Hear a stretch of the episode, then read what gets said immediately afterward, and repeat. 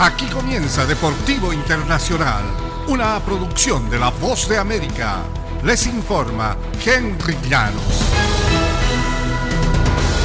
En el eh, panorama de los eh, playoffs o semifinales de las grandes ligas del béisbol quedó definido en las últimas horas la penúltima jornada de la temporada regular.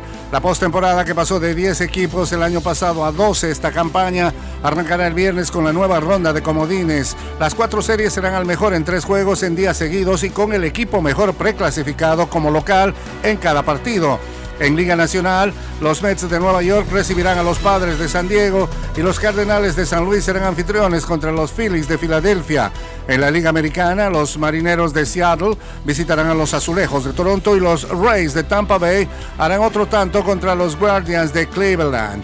En el City Field, Nueva York, se encomendará a los Aces Scherzer y de Grom contra un equipo de San Diego que cuenta con los dominicanos Machado y Soto como baluartes.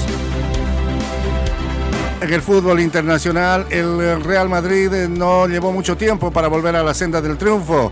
Tres días después de que su comienzo perfecto de campaña en todas las competiciones se cortó con un empate en la liga, el conjunto español superó el miércoles 2-1 al Shakhtar Donetsk.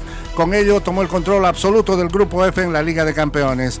Manchester City continuó también perfecto y arrollador a diferencia del Paris Saint-Germain, que dejó ir puntos pese a otra definición de Lionel Messi. Los brasileños Rodrigo Inicios Jr. anotaron en el primer tiempo y los monarcas vigentes de Europa consiguieron su tercera victoria consecutiva en el certamen. El resultado en el estadio Santiago Bernabéu dio al club merengue una ventaja de 5 puntos sobre el Shakhtar, que comenzó el cotejo con 11 jugadores ucranianos.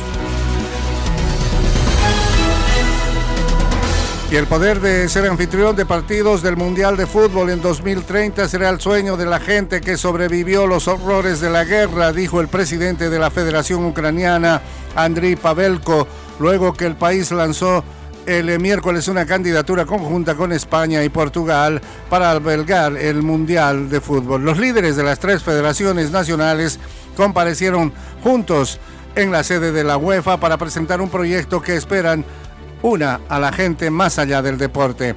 Este es el sueño de millones de aficionados ucranianos del fútbol, dijo Pavelko en una rueda de prensa. El sueño de gente que ha sobrevivido los horrores de la guerra o sigue en territorios ocupados y sobre quienes la bandera ucraniana volverá a ondear pronto. Pavelko señaló que la candidatura cuenta con el apoyo del presidente ucraniano Volodymyr Zelensky y también con mucha gente.